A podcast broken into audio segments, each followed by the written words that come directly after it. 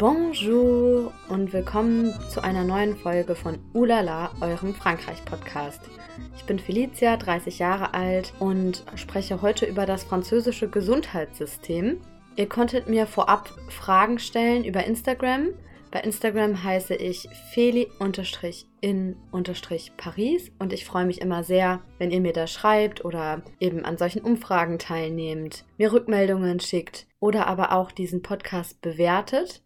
Das könnt ihr mittlerweile auch bei Spotify, bei Apple Podcasts, bei Podcast Addict. Also es gibt mehrere Plattformen. Schaut doch einfach mal, ob ihr den Podcast bewerten könnt auf der Plattform, über die ihr hört. Darüber würde ich mich sehr freuen. Thema dieser Folge ist also das Gesundheitssystem in Frankreich. Wahrscheinlich wisst ihr schon oder vielleicht habt ihr das schon gehört, dass das französische Gesundheitssystem zu den günstigsten und am meisten subventionierten der Welt gehört. Wie ist das aber wirklich jetzt in der Praxis? Wie ist es hier zum Arzt zu gehen? Wie ist die Mentalität der Franzosen auch im Umgang mit Krankheit, Medikamenten und so weiter? Wie kann ich meine französische Gesundheitskarte beantragen?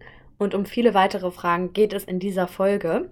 Und ich fange auch direkt an mit der ersten Frage, die ihr mir gestellt habt, und zwar, wie funktioniert die Sozialversicherung? Also, die Sozialversicherung umfasst fünf verschiedene Bereiche, unter anderem die Krankenversicherung, einschließlich Mutterschutz, Tod, Invalidität. Dann der zweite Bereich, da geht es um Altersversorgung, darum geht es jetzt in dieser Folge nicht. Familienversorgung, darum geht es auch nicht. Arbeitslosigkeit und Unfallversicherung. Also es soll jetzt hier wirklich einschließlich um die Krankenversicherung gehen in dieser Folge und um das Gesundheitssystem und den Umgang mit Krankheit und Medikamenten generell. Ganz allgemein kann man sagen, dass Frankreich über ein nationales Sozialversicherungssystem für Arbeitnehmer verfügt und das französische Versicherungssystem wird durch die Beiträge der Arbeitnehmer und Arbeitgeber finanziert. Die zweite Frage, die ihr mir gestellt habt, war, was kostet die Krankenversicherung in Frankreich? Also, dazu hole ich ein bisschen aus und zwar ist ja das Gesundheitssystem in Frankreich staatlich. Sprich, jeder Einwohner, der in Frankreich lebt, ich lasse jetzt mal Ausnahmen aus, also wenn man weniger als ein Jahr in Frankreich lebt, dann kann man auch befreit werden, quasi von dieser Sozialversicherungspflicht. Diese ganzen Ausnahmen lasse ich jetzt mal weg. Ich sage jetzt einfach mal der Einfachheit halber, jeder französische Einwohner oder jeder, der dauerhaft in Frankreich lebt, muss in der gesetzlichen Krankenversicherung versichert sein. Die sogenannte Sécurité sociale oder auch, wie die Franzosen sagen, Sécu, kurz gesprochen. Die Kosten sind vom Gesetz geregelt und hängen von dem persönlichen Einkommen ab. Das heißt, man zahlt einen bestimmten Prozentsatz des Einkommens an die Sécurité sociale, also an die Sozialversicherung, und der Arbeitgeber zahlt einen weiteren Teil dieser Beiträge. Das passiert ganz automatisch. Das ist dann nochmal aufgedröselt. Man sieht das auf, seinem, auf seiner Gehaltsabrechnung. Wie gesagt, teilen sich die Kosten Arbeitgeber und Arbeitnehmer und der Arbeitgeber zahlt ungefähr, also anteilig ungefähr 40 bis 45 Prozent und der Arbeitnehmer 20 bis 25 Prozent des Bruttolohns. Ich habe das jetzt nochmal, um das selber besser nachvollziehen zu können, auf meinem Bulletin de Salaire, also auf meinem französischen Lohnzettel, nachgeschaut und das alles zusammengerechnet und es kommt ungefähr hin mit den 20 bis 25 Prozent. War mal ganz interessant, weil ich habe mir das noch nie so genau angeschaut. Zur Frage, wie man sich für die Sozialversicherung anmeldet. Die Anmeldung erfolgt durch den Arbeitgeber, der die Beiträge direkt vom Lohn einbehält und sobald ein Arbeitgeber in Frankreich einen Arbeitnehmer einstellt, muss er das sofort der Stelle melden von der Gemeinde, die für die Erhebung der Sozialabgaben zuständig ist. Das nennt sich URSAF, also UR, äh, UR, URSSAF. Und nur so ist die Einschreibung des Arbeitnehmers bei der Sozialversicherung und bei der Arbeitslosenversicherung möglich. Rentenversicherung lasse ich jetzt auch mal außen vor. Wenn man eine Behandlung oder Medikamente benötigt, dann übernimmt das französische Sozialversicherungssystem in der Regel 70 Prozent der Kosten. Es kommt darauf an, also worum es sich handelt, bei langfristigen medizinischen Problemen oder auch zum Beispiel in der Schwangerschaft alle verpflichtenden Vorsorgeuntersuchungen oder ähm, ja, wie gesagt, alle Medikamente, die man in der Apotheke bekommt, werden in der Regel zu 100 Prozent von der Versicherung übernommen. Und um nochmal auf diese 70 Prozent zurückzukommen, da fragt man sich ja, wer übernimmt die restlichen 30 Prozent? Wenn man keine Zusatzversicherung hat, keine sogenannte Mutuelle, dann muss man das selber zahlen. Aber, und da kommen wir jetzt auch schon zur dritten Frage, die mir bei Instagram gestellt wurde, wie läuft die Versicherung über den Arbeitgeber ab? Also ich glaube, dass die Person die mutuell meinte, weil jeder Arbeitgeber muss in der Regel eine Zusatzversicherung haben, beziehungsweise anders gesagt, wenn du für ein Unternehmen arbeitest, dann sollte dieses bereits eine mutuell haben.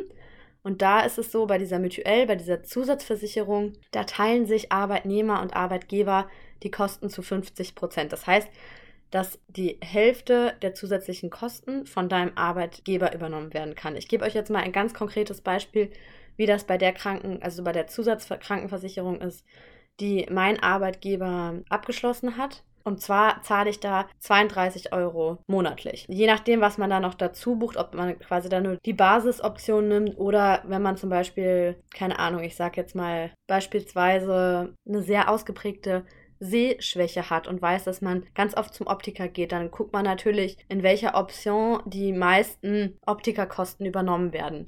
Aber je nachdem, was man braucht, also zum Beispiel bei meiner also Basisoption, also es gibt, glaube ich, Basis, Option 1, Option 2 oder so, da war auch schon einiges dabei, was man beim Optiker bekommt. Also auch irgendwie ähm, Lentille, wie sagt man, ähm, Kontaktlinsen, die werden auch zu 100% übernommen. Also sowas, auf sowas sollte man dann halt achten. Oder wenn man weiß, es steht jetzt irgendwie eine Zahnprothese an oder keine Ahnung was, dann achtet man halt besonders eben auf diese Sachen, die dann auch für einen in Frage kommen. Und ich habe auch jetzt nur diese Versicherung damals für mich alleine abgeschlossen. Man kann auch seinen Partner zum Beispiel mitversichern oder Kinder und so weiter. Also das ist individuell anpassbar sozusagen.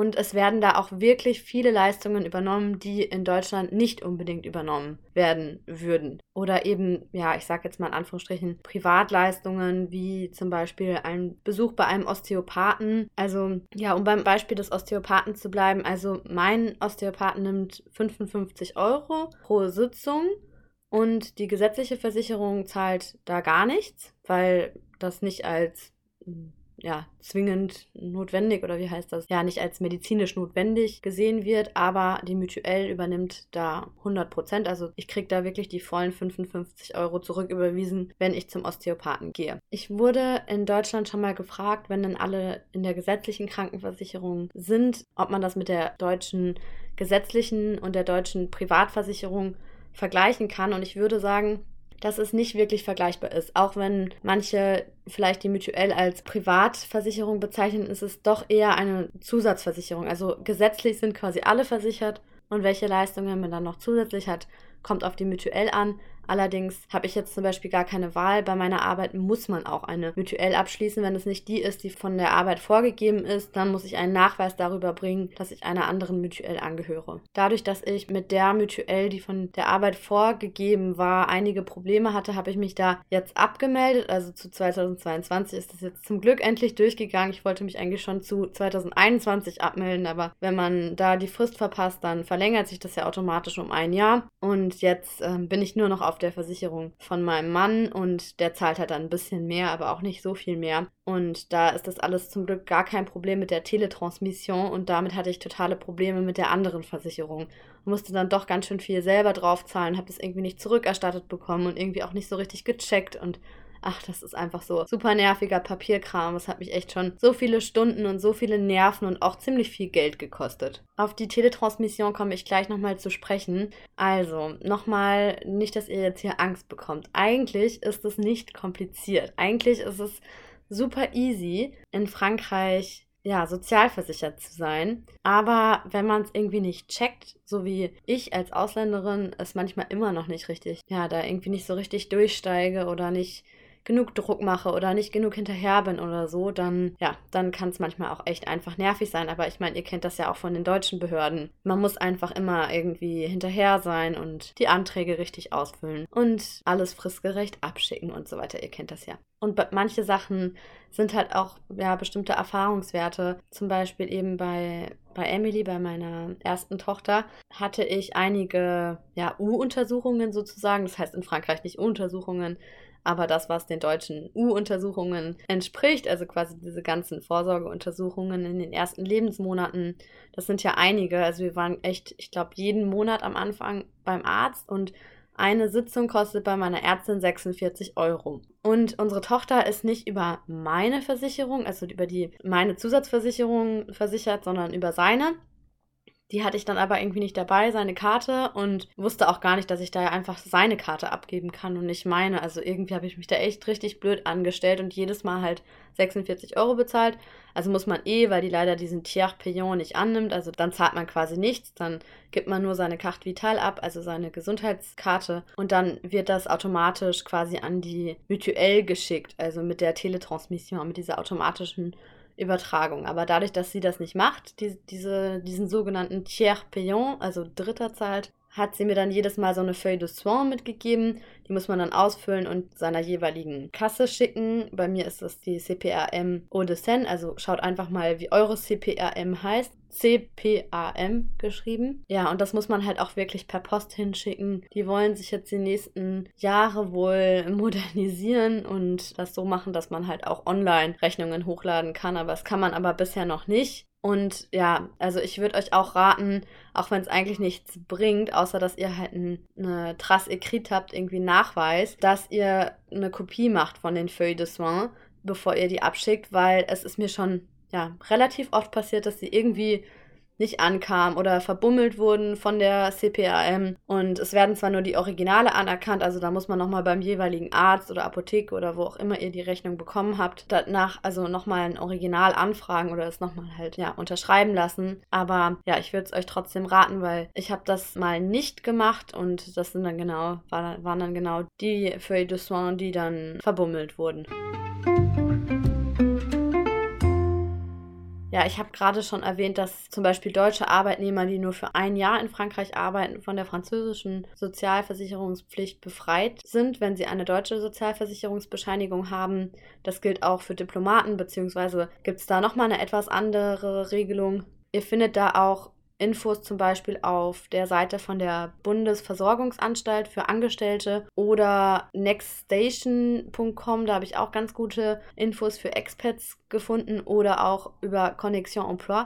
Ich verlinke euch mal Connexion Emploi und Nextstation in den Show Notes. Das ist keine Kooperation hier. Ich fand einfach die Infos ganz hilfreich und wenn euch das betrifft oder wenn ihr jetzt darauf wartet, dann möchte ich es wenigstens kurz erwähnt haben. Nächste Frage. Wie profitiert man von einer Lohnfortzahlung im Krankheitsfall. Bei meinem Arbeitgeber, muss ich dazu sagen, ist es so, dass man wie in Deutschland drei Karenztage hat. Also, dass man erst nach dem dritten Kalendertag, das Wochenende wird damit eingerechnet, das Kranksein von einem Arzt bestätigt haben muss. Also, man muss nach drei Tagen dann erst eine ärztliche Bescheinigung vorlegen. Also, der Arbeitnehmer muss dann dem Arbeitgeber die ärztliche Bescheinigung vorlegen. Das ist aber nicht in jeder französischen Firma so. Also es gibt auch Firmen, wo man wirklich ab Tag 1 des Krankseins eine Krankmeldung braucht. Also verlasst euch da nicht auf diese drei Karenztage, die ihr aus Deutschland kennt oder fragt am besten nach, wie das ist, wie das bei eurer Firma oder in, in eurer Firma ist.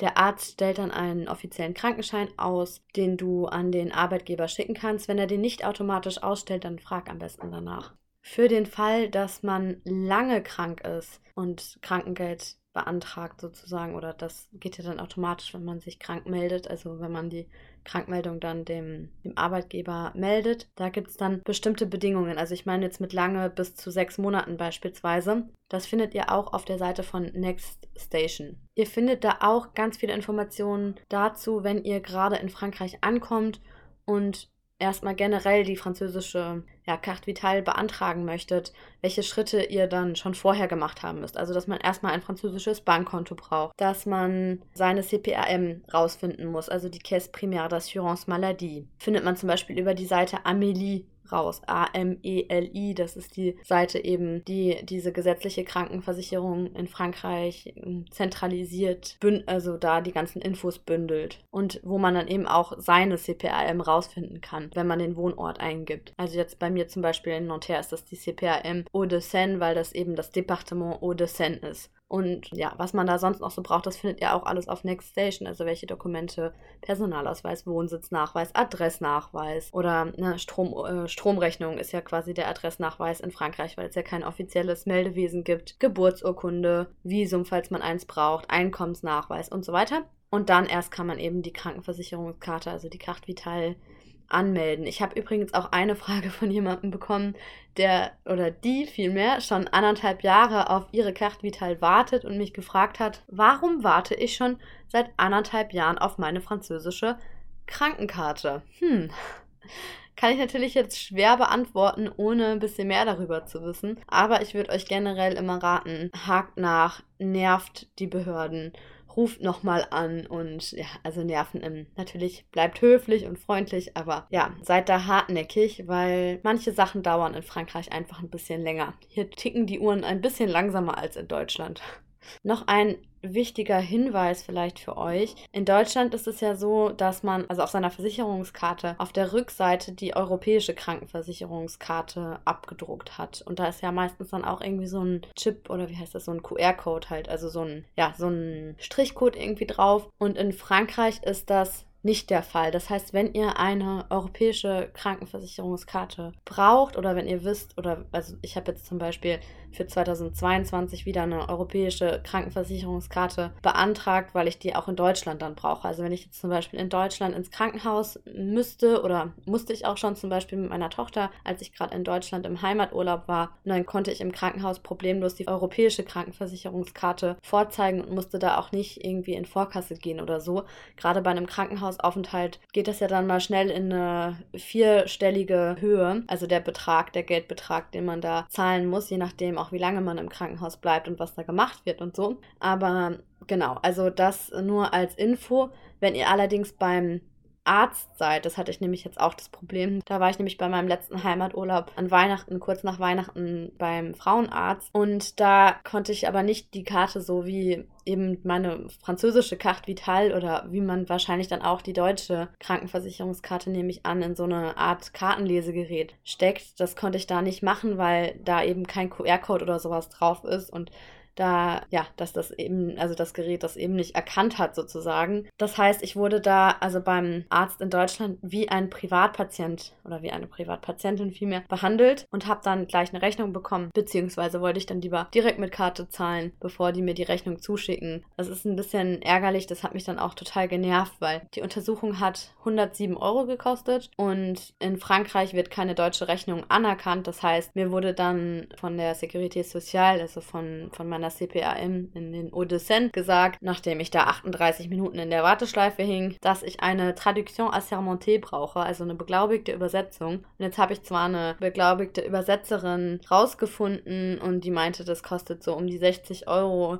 die Rechnung übersetzen zu lassen. Und ich weiß noch nicht mal, ob ich dann, wenn die Rechnung dann auf Französisch ist, ob ich dann überhaupt irgendwas zurückerstattet bekomme. Deswegen glaube ich, ich lasse es jetzt einfach. Aber ja, sowas ist einfach super nervig und irgendwie habe ich doch, obwohl ich jetzt schon so lange in Frankreich bin, ja, tue ich mir immer noch schwer irgendwie so mit diesem ganzen Thema Gesundheitsvorsorge. Aber ja, es soll jetzt hier nicht so negativ klingen. Ich beschwere mich auch auf hohem Niveau und Moser schon so wie die Franzosen. wie der Franzose an sich. Aber zurück zum Thema. Weiter soll es jetzt gehen mit dem Thema Krankenhausaufenthalte. Und bevor ich euch selber auch was zu dem Thema erzähle, hört ihr jetzt erstmal die Sprachnachricht von einem Arztkollegen meines Vaters, der letztes Jahr im Sommer in Frankreich im Urlaub war, gemeinsam mit seiner Frau und den drei Kindern. Und dieser Urlaub lief nicht wirklich wie geplant, also zumindest die ersten Urlaubstage nicht. Aber was da genau passiert ist, das lasse ich euch jetzt selber hören. Ton ab für Christian Henker. Christian Henker hier. Ich bin der Arbeitskollege aus Güstrow Ihres Vaters und wollte, wie versprochen, einmal über unsere ja, Erfahrung mit dem äh, französischen Gesundheitssystem berichten. Wir sind, wie äh, in den vergangenen Jahren auch, im Sommerurlaub mit unseren drei Kindern nach Frankreich gefahren, mit dem Auto über Nacht, beziehungsweise eigentlich über Tag, aber nachts angekommen, so muss man sagen. Und das lief auch alles problemlos und wenige Stunden geschlafen, in einem Ferienhaus da gewohnt und am nächsten Tag war auch alles problemlos. Alle haben sich gefreut, endlich im Urlaub zu sein. Und am Abend berichtete unser, unser mittleres Kind, unser Sohn, kurz vor seinem achten Geburtstag stehend, über Bauchschmerzen. Er wollte beim Abendbrot nichts essen.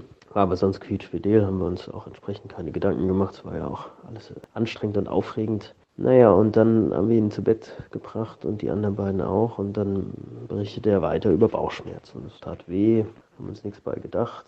Und dann wurde ihm übel. Er musste einmal spucken. Dann haben wir gedacht, gut, Magen-Darm-Grippe, was auch immer, Magen verdorben. Ging ihm besser danach. Jetzt können wir schlafen. Nein, konnten wir nicht, denn er hatte weiterhin Schmerzen. Und das wurde immer mehr, immer mehr. Er konnte gar nicht richtig liegen. Er musste sich so zusammenrollen. Und dann haben wir so ein bisschen auf seinen Bauch getastet. Meine Frau und ich sind beides Ärzte und hatten schon gedacht, hm, hoffentlich keine Blinddarmentzündung. Naja, aber genau da, wo der Blinddarm ist, rechts unten am Unterbauch, da tat es ihm weh. Diese ganzen klinischen Zeichen, die es da gibt, die haben wir natürlich untersucht, die waren alle positiv. Hm, naja, wir haben versucht, das auszusitzen. Vielleicht ist es doch nichts Wirkliches, aber es wird immer schlimmer und dann bekam er schlagartig Fieber. Also bleibt uns nichts anderes übrig. Wir müssen ein Krankenhaus, einen Arzt aufsuchen. Das ist ähm, in der Region, wo wir waren, äh, westlich von Bordeaux im Atlantik, gar nicht äh, so einfach, weil die nächstgrößere Stadt äh, oder Städte, egal in welche Richtung, sind doch schon bestimmt mit dem Auto über die Landstraße da mindestens eine halbe Stunde entfernt. Und da sind eigentlich auch keine Krankenhäuser vorhanden, sondern nur so kleinere, naja, wie Arztpraxen, Polikliniken, Cabinet Medical genannt, aber sonst nichts. Also sind wir natürlich gleich nach Bordeaux gefahren. Unterwegs habe ich dann angefangen, das passende Krankenhaus zu googeln. Das ist erstaunlich einfach, ähm, zumindest in der Region in Frankreich. Das ist ja von seinem Gesundheitssystem eher so ein bisschen sozialistisch organisiert. Ähm, da gibt es ein Kinderkrankenhaus in Bordeaux für Bordeaux und den ganzen Umkreis. Macht es einfach. In Deutschland kommen da ja gleich fünf Krankenhäuser. Man weiß jetzt nicht, in welches soll ich jetzt fahren, welches ist jetzt hier doch eher so eine kleine Klitsche und welches ist größer und, und versorgt vielleicht mein Kind besser, wie auch immer. Naja, es war einfach auch zu finden, aber wir dachten ja ganz naiv, sonntags 23 Uhr, da sind wir nämlich dort in der Notaufnahme angekommen, da kann ja nicht viel los sein, aber weil sie eben für den ganzen Umkreis und die Stadt selber zuständig sind, Pustekuchen. Gerappelt voll vom Säugling bis zum Teenager, vom Knochenbruch bis zu schlimmen Hustenattacken, alles da. Durch äh, Corona durfte nur eine Begleitperson auch in der Notaufnahme warten. Mit Händen und Füßen haben wir dann dem Aufnahmedrachen versucht zu vermitteln, was unser Problem ist. Französisch, Englisch, alles Mögliche und auch Appendizitis und so, aber äh, das ist ja das, was man sich alle äh, wünscht. Äh, ein Mitarbeiter, der am Tresen sitzt und erstmal sagt, mm ist klar, sich sein Teil denkt. Und dann hat er halt Bauchschmerzen, einmal Erbrechen aufgeschrieben und dann wurde entsprechend triagiert, so wie das überall üblich ist, nach Farben, Zahlen, Kategorien, wie auch immer, sofort zu versorgen, kann ein bisschen warten, kann lange warten und wir waren natürlich damit bei lange warten haben dann auch lange gewartet, drei Stunden, bis wir dann endlich in irgendein Zimmerchen kamen. Und dann, ich bin äh, bei meinem Sohn geblieben, meine, meine Frau hat äh, im Auto versucht, ein bisschen äh, zu schlafen, kam ähm, eine junge Ärztin, die Gott sei Dank, für mich Gott sei Dank Engländerin war, sodass die Kommunikation deutlich erleichtert war. Und dann habe ich ihr den Untersuchungsbefund meiner Frau und mir mitgeteilt. Und ja, sie es auch nochmal untersucht, saß genauso, dann haben wir noch gewartet, bis Blut abgenommen war. Dann dachte ich, okay, jetzt schnell den Ultraschall, dann haben wir unsere Diagnose. Naja, aber Sonntag auf Montag mitten in der Nacht hatte jetzt auch kein Radiologe Lust, sich daher zu bequemen. Also sind wir auf Station gekommen im Morgengrauen, haben da noch gewartet und dann war es letztendlich Montag 15 Uhr, bis endlich dieser Ultraschall gemacht wurde, der dann unsere Verdachtsdiagnose bestätigte.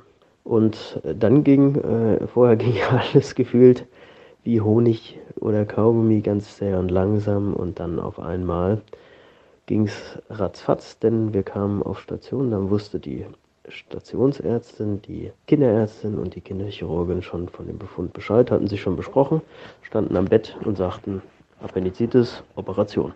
Letztendlich war es so auch das Beste, dass dann sofort alles ratzfatz ging, denn wir hatten äh, Zeit, alles schnell ins Bett zu schmeißen, unsere wenigen Habseligkeiten, und wurden dann schon Richtung OP hochgefahren. Und da kam der Narkosearzt, hat kurz mit mir da alles besprochen, was auch auf, auf Englisch völlig äh, komplikationslos ging. Erstaunlich wenig Bürokratie im Gegensatz für Deutschland. Wie gesagt, als, als Kollege kenne ich das. Und hier noch eine Aufklärung und da noch ein Zettel und da noch acht Seiten durchlesen nichts da in Frankreich, zumindest in dem Krankenhaus in Bordeaux. Doppelseite kopiert, ein paar Angaben machen, unterschreiben und dann ging's los. Und das war letztendlich auch für den kleinen Mann genau richtig, dass wir da nicht noch stundenlang irgendwo rumstanden und, und ganz viel Zettel ausfüllen mussten.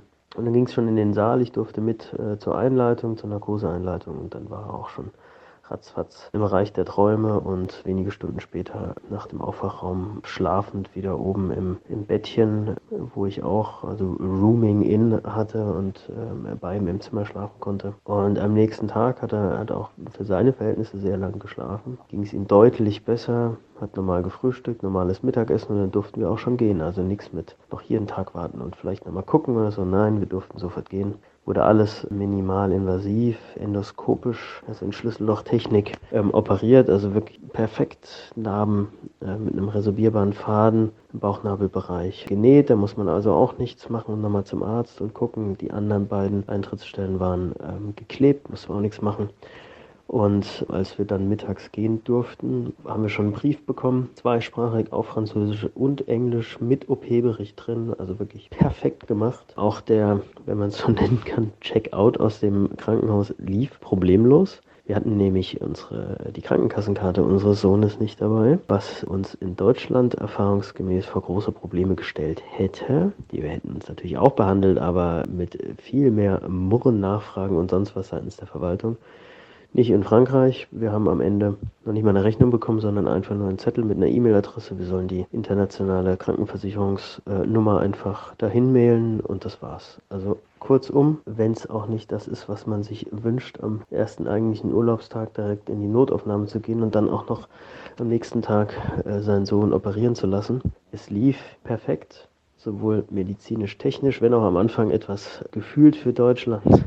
Äh, da hätte man nicht so lange mit dem Ultraschall gewartet, aber es war alles rundum eine sehr gute Versorgung, sowohl ärztlich als auch pflegerischerseits. Es war auch von der Sprache her überhaupt kein Problem, das alles mit Englisch, wenigen Brocken Französisch, Händen und Füßen zu machen. Also letztendlich muss ich sagen, unsere bisherigen Erfahrungen ähm, mit dem französischen Gesundheitssystem waren sehr gut. Und auch wenn man das natürlich nie äh, sagen sollte, äh, empfehlen kann ich es. Auch wenn man vielleicht lieber in gewohnter häuslicher Umgebung äh, das Krankenhaus aufsucht und nicht notfallmäßig im Urlaub. Dass in der Notaufnahme in Frankreich immer viel los ist, ist mir auch schon aufgefallen. Es ist aber auch so, dass einem sogar teilweise vom Arzt gesagt wird, also es war mal so, dass ich mal spät nachmittags unsere Kinderärztin angerufen habe und die meinte dann, also jetzt vor, also 16, 17 Uhr wird es schwierig, noch einen Termin zu bekommen. Ab 18 Uhr könnte ich doch in die Notaufnahme gehen. Also das ist dann wirklich sowas, was mit einkalkuliert wird, dass man eben ab 18, 19 Uhr in die Notaufnahme geht. Und man hat auch das Gefühl, alle möglichen Leute gehen dahin. Also wegen allen möglichen Gründen, nicht nur, ich sag jetzt mal, echte Notfälle. Also es ist mir auch schon aufgefallen, dass da einfach immer High Life ist. Und auch als ich im Sommer letzten Jahres mit Emily mal wieder in der Notaufnahme war, weil sie eine Infektion hatte, beziehungsweise hatte sie drei Tage nacheinander 40 Grad Fieber und wir dachten erst, es ist vielleicht das Dreitagesfieber, aber dann müsste ja nach drei Tagen das Fieber runtergehen und der Ausschlag kommen. Jedenfalls hatten wir mehrere Sachen. Also wir waren schon beim Arzt, der dachte erst, es wäre eine Mittelohrentzündung. Ich hatte nicht den Eindruck, dass es eine Mittelohrentzündung ist, obwohl wir dagegen ja auch Medikamente gegeben haben, was auch so typisch französisch ist, finde ich. Einfach mal was zu behandeln, wo man gar nicht sicher ist, ob es das ist. Und letztendlich war es eben eine ganz andere Infektion. Also jedenfalls waren wir deswegen in der Notaufnahme und da war auch die Hölle los. Und es war genauso, wie eben Christian Henker beschrieben hat, dass wegen Corona auch nur ein Elternteil mit reingehen durfte. Das heißt, Jerome und ich haben uns dann auch abgewechselt. Wir sind schon recht früh hin, ich glaube schon um 19 Uhr oder so und kamen dann, glaube ich, gegen 11 oder Mitternacht irgendwie so um den Dreh dran und dann haben wir uns eben, wie gesagt, abgewechselt. Da fand ich das dann auch irgendwie so ein bisschen schwierig, weil super viele Kinder halt da waren. Also es war eben die Notaufnahme für die Kinder und gerade so Kinder, ja, zwischen 1 und 4, sag ich mal, versucht denen mal zu erklären, dass die jetzt nicht zusammen spielen dürfen oder man will das vielleicht auch, auch nicht unbedingt als Eltern. Du weißt ja nicht, was die anderen Kinder haben oder ob das ansteckend ist oder keine Ahnung. Und ja, ich habe dann immer so ein bisschen versucht, Emily von den anderen Kindern fernzuhalten. Und es sind aber auch immer super viele Kinder angekommen und wollten dann auch mitlesen oder mitspielen, was wir halt so gemacht haben in der Wartezeit. Also das ist schon echt ein Phänomen hier in den Notaufnahmen und auch was, was ein Riesenthema war in den Medien, vor allem im Sommer 2019, also auch schon lange vor Corona. Also mehrere Monate lang ging es wirklich darum, um die Colère des aides-soignants, des infirmières und so weiter, weil die Notaufnahmen eben immer überfüllt sind, weil es immer lange Wartezeiten gibt. Und ausgelöst wurde das Ganze durch einen Vorfall in Paris. Da ist ein Mann, also ein Patient, der in der Notaufnahme gewartet hat, auf zwei Krankenschwestern und eine Pflegerin losgegangen und hat die verletzt. Und das hat eine ganze Welle von Streiks ausgelöst. Das Klischee, dass in Frankreich immer gestreikt wird. Aber das ist wirklich wie so eine Welle durchs ganze Land geschwappt. Also erstmal haben einige Pariser Krankenhäuser mitgemacht und dann auch frankreichweit Krankenhäuser, die sich aufgelehnt haben, ja, eben gegen Mangel, Personalmangel, auch Mangel an Mitteln, die zur Verfügung gestellt werden. Dann gab es noch eine große Debatte zum Thema Überwachungskameras in den Wartesälen. Ich habe dazu auch nochmal einen ganz interessanten Artikel von Le Parisien gefunden. Wenn euch das interessiert, verlinke ich euch das mal, ist allerdings auf Französisch.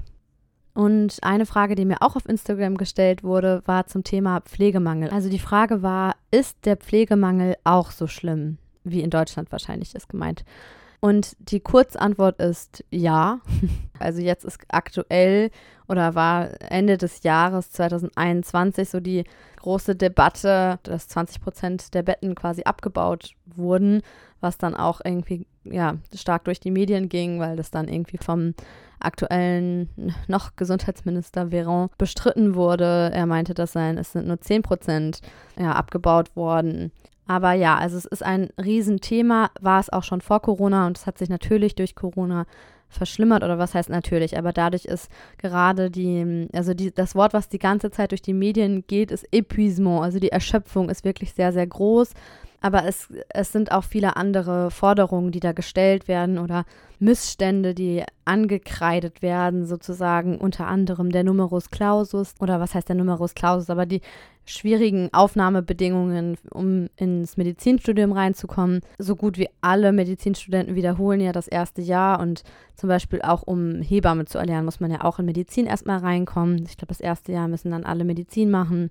Bei Krankenschwestern ist es ein bisschen anderer Parcours, aber auch sehr, sehr schwer. Und bei den Infirmières, also bei den Krankenschwestern, ist es eben auch so, dass die Aufstiegschancen sehr gering sind. Das heißt, die meisten werden so mit 21, 22 Jahren fertig und machen 20 bis 30 Jahre später immer noch den gleichen Job. Also das ist auch was, was ich gelesen habe im Zusammenhang mit mit dem Pflegemangel, dass da eben ja immer mehr das Weite suchen oder zumindest das ziemlich undankbar undankbarer Job ist für viele oder geworden ist. Und dann natürlich auch solche Forderungen nach Lohnerhöhung. Wobei in Frankreich ist das System ja auch nochmal anders. Da sind ja ganz viele im öffentlichen Dienst. Also zum Beispiel auch meine Schwiegermutter, die ist äh, fait partie de la fonction publique. Also die ist quasi verbeamtet und das gibt es hier ganz oft. Ich habe den Eindruck, dass das in Deutschland nicht so ist. Da sind ja, glaube ich, nicht die Ärzte und Krankenpfleger und Krankenschwestern verbeamtet, meine ich. Also sagt mir jetzt zumindest nichts. Und noch eine letzte Sache zum Thema Krankenhaus. Nochmal, ich komme nochmal ganz kurz auf das Thema europäische Krankenversicherungskarte zurück. Ich glaube, das war gerade vielleicht ein bisschen unklar. Also ich habe diese Karte beantragt, einfach damit wir in Deutschland auch einen Versicherungsnachweis haben. Das kostet aber nicht, das zu beantragen. Also man kann einfach zum Beispiel auf die Seite von Amelie gehen, also von eurer gesetzlichen Krankenversicherung und da geht man dann, also bei, mir ist es, ich habe es jetzt gerade nochmal nachgeschaut, beim Accueil, also auf der Startseite gibt es so eine Rubrik in der Mitte, die heißt Mes démarches en deux clics, also alle Vorgänge, die man in zwei Mausklicks machen kann sozusagen. Und da findet man eben sofort auch CEAM, also Carte Européenne d'Assurance Maladie, also die europäische Krankenversicherungskarte. Und da kann man dann eben für sich oder zum Beispiel auch für sein Kind, also für Kinder muss man das extra beantragen, eben diese Karte anfordern. Wenn man in weniger als 14 Tagen reist, dann gibt es da auch nochmal eine extra Rubrik sozusagen, wo man dann ankreuzen kann, dass einem so ein provisorisches Papier oder eine provisorische Karte zugeschickt wird, wenn man eben innerhalb der nächsten zwei Wochen reist. Jetzt zur Frage, wie läuft das hier konkret ab, wenn ich zum Arzt gehe? Also, in Paris ist es so, dass die meisten conventionnés sind, also die sogenannten Conventions. Das heißt, es gibt dann so Stufen, Conventionné 1, 2, 3. Meistens sind Spezialisten schon direkt Conventionné 2, weil es auch einfach so wahnsinnig viel Konkurrenz gibt und so viele niedergelassene Ärzte, übrigens auch viele deutsche Ärzte. Da findet man übrigens auch eine Liste von der Deutschen Botschaft Paris. Jedenfalls findet man diese achtseit dieses achtseitige Dokument. Ich verlinke euch das auch nochmal in den Show Notes. Und da findet man nicht nur Allgemeinmediziner, sondern wirklich auch alle möglichen Spezialisten. Augenärzte, Chirurgen, Anästhesisten, Gynäkologen, Geburtshelfer, Hebammen, Urologen, Hals-Nasen, Ohrenärzte, Hautärzte, Kardiologen.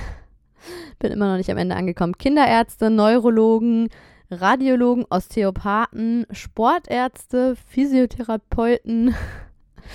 Und, oh, da gibt es einige Deutsche. Wahnsinn. Zahnärzte gibt es auch einige Deutsche. Und sogar zwei deutsche Tierärzte.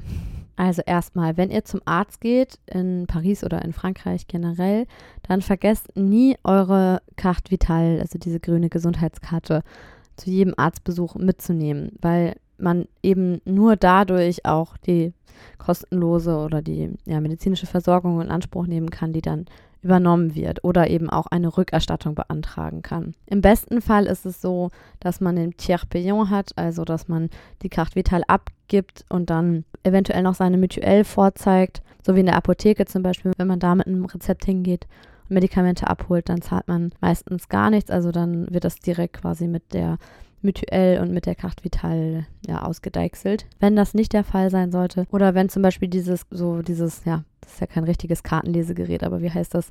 Ja, halt diese Maschine, wo halt die Carte Vitale reinkommt, nicht funktioniert, dann kriegt man manchmal auch so eine Feuille de soin ausgehändigt ja, so ein, so ein Blatt, was man dann eben der CPRM schickt. Und ich habe ja schon gesagt, dass ich das immer kopiere, damit ich nochmal einen Nachweis habe, wann ich das abgeschickt habe und was genau das für eine Rechnung war, bei welchem Arzt, über welche Höhe. Also oft ist es eben so, dass man in Vorkasse gehen muss oder dass man mit einem Scheck bezahlt, außer es gibt eben den Tiers payant. Und so oder so, also entweder wird zum Beispiel die Feuille de Soin oder ja, das, was man vorgestreckt hat, es erscheint dann irgendwann auf dem Amelie-Konto zum Beispiel oder eben auf der Seite von deiner CPAM. Und da steht dann eben, was die gesetzliche zurückerstattet.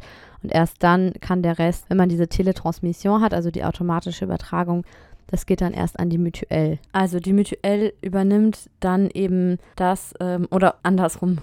Zum Beispiel ein Allgemeinarzt. Da wird in der Regel von der gesetzlichen Krankenversicherung 23 Euro zurückerstattet.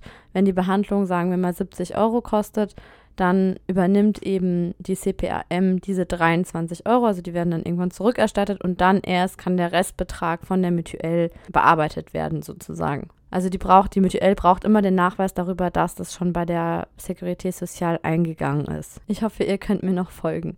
Die Carte Vitale muss man übrigens in der Apotheke oder an speziellen Schaltern freischalten, also einmal aktivieren sozusagen so wie auch eine Bankkarte muss man ja auch irgendwie einmal Geld abheben, damit das funktioniert. Und ja, es ist halt anders in Frankreich zum Arzt zu gehen als in Deutschland. Also es gibt schon so ein paar grundsätzliche Unterschiede, wie zum Beispiel, dass man, also gerade beim Frauenarzt fällt mir das jedes Mal auf, weil man hat ja doch einige Vorsorgeuntersuchungen, gerade jetzt in der Schwangerschaft und für Blut- und Urinproben muss man ja immer ins Labor gehen und das kann ja in Deutschland auch der Arzt machen. Also das ist immer getrennt in Frankreich.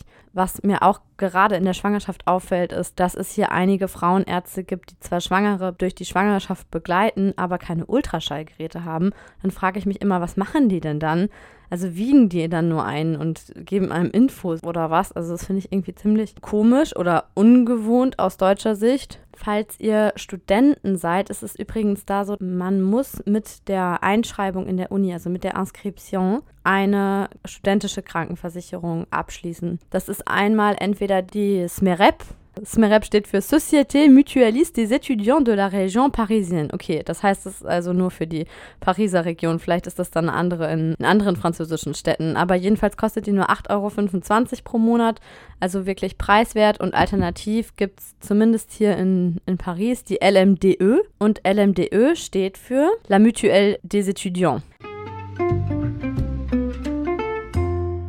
Was ich noch sagen wollte zum Thema Mentalität. Ich habe ja gerade schon mal angesprochen, dass mich das immer hier so ein bisschen nervt, dass irgendwas immer diagnostiziert wird, auch wenn man es vielleicht gar nicht genau weiß, wie eben bei Emily mit, den, mit dieser Mittelohrentzündung, die gar keine Mittelohrentzündung war. Also es war auch so, das war eine Ärztin, die wir vorher noch nie gesehen haben. Ich habe halt einfach bei Dr. Lieb, genau, Dr. Lieb, das gibt es ja jetzt mittlerweile auch in Deutschland, aber das ist ja das System, wo fast alle Ärzte und auch andere Spezialisten drin sind und wo man eben online einen Termin buchen kann. Klammer zu, ich hatte den Satz eigentlich anders angefangen und zwar mit der Infektion, die Emily hatte und dass eben eine falsche Diagnose gestellt wurde oder man sich nicht so ganz sicher war. Und ja, das finde ich irgendwie typisch so für Frankreich, dass man irgendwas immer behandeln möchte, sozusagen. Also es wird einem immer ein Haufen Medikamente verschrieben man geht nie beim Arzt raus ohne ein Rezept. Und mir fällt das hier noch wirklich viel stärker auf als in Deutschland, dass es irgendwie immer darum geht zu funktionieren. Es gibt für alles einfach,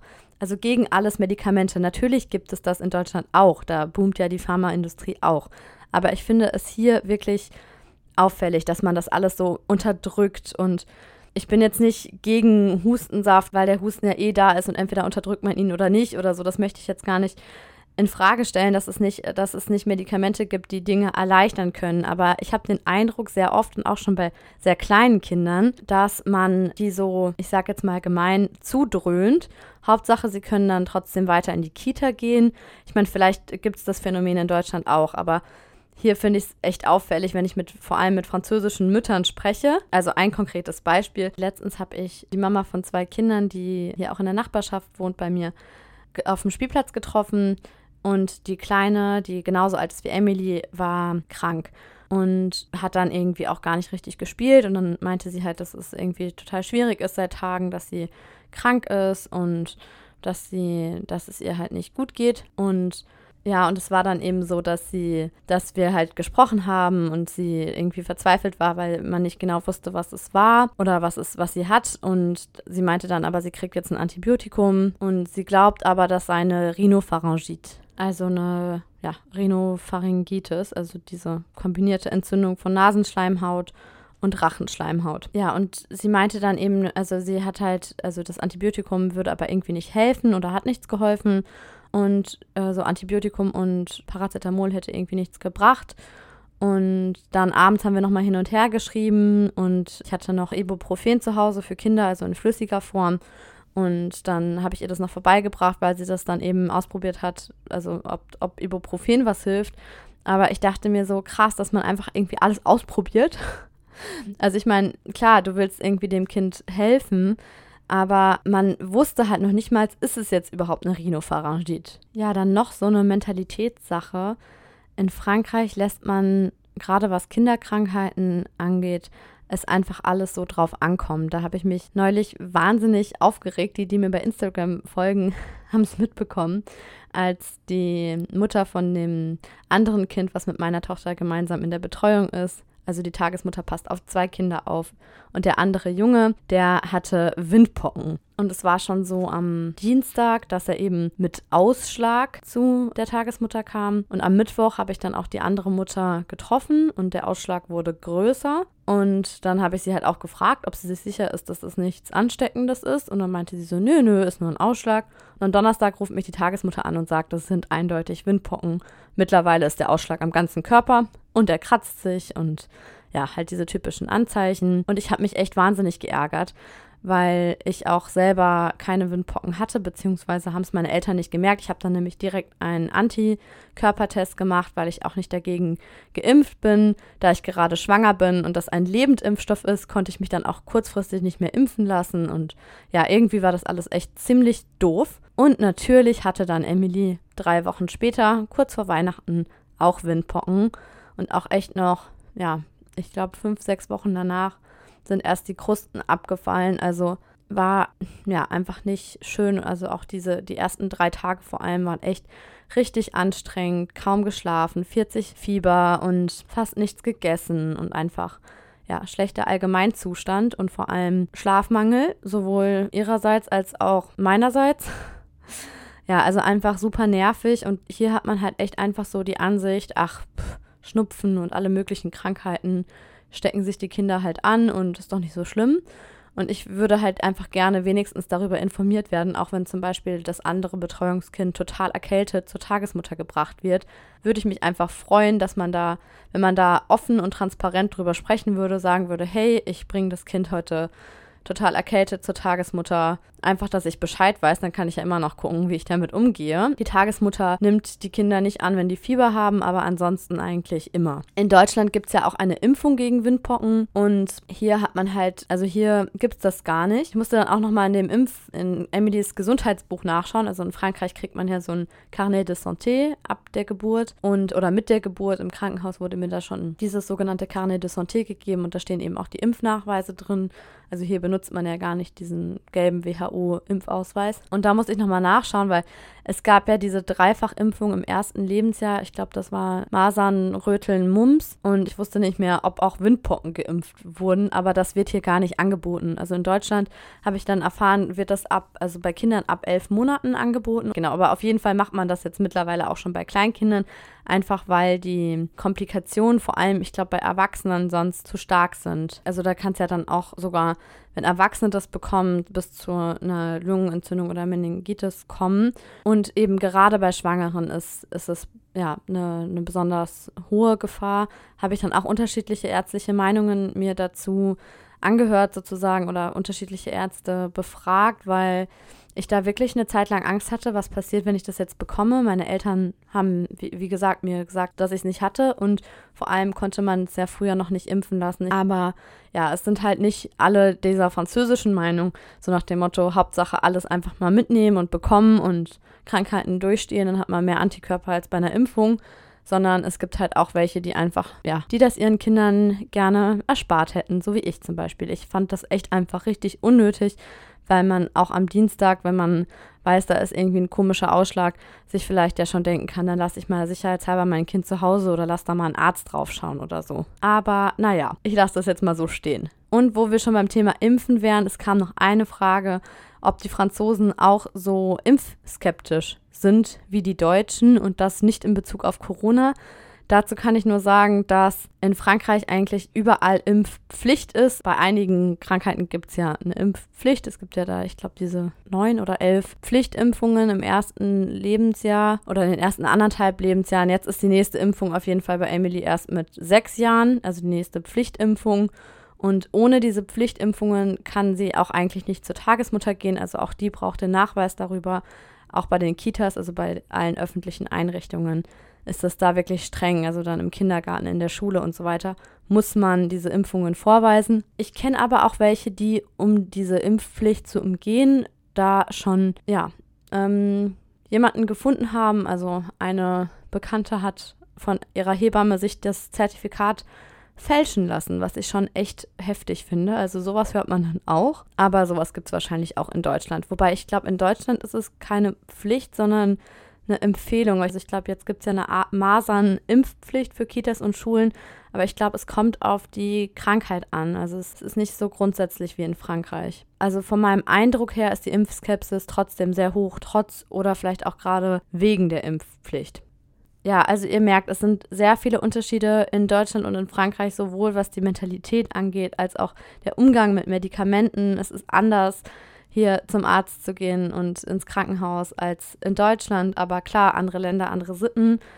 Es ist auf jeden Fall ja anders, aber nicht überhaupt nicht schlechter als in Deutschland. Ich hoffe, dass das jetzt auch nicht in dieser Folge sich so angehört hat, als würde ich das deutsche Gesundheitssystem besser finden oder ich meine, es geht ja auch nicht um besser oder schlechter, aber es ist halt einfach anders und ich hoffe, ihr habt jetzt durch diese Folge so ein bisschen die Unterschiede und Besonderheiten und ähm, Merkmale mitnehmen können und ja, dass ihr was für euch aus dieser Folge ziehen konntet. Ich freue mich, wenn ihr mir in zwei Wochen wieder zuhört zu einer neuen Ulala-Folge und sage euch bis dahin au revoir et à bientôt.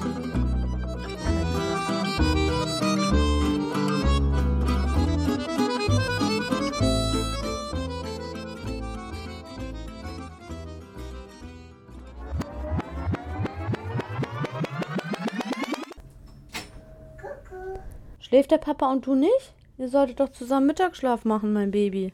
Damit Mama in Ruhe Podcast aufmachen. Mama wollte doch in Ruhe Podcast aufnehmen, während ihr schlaft.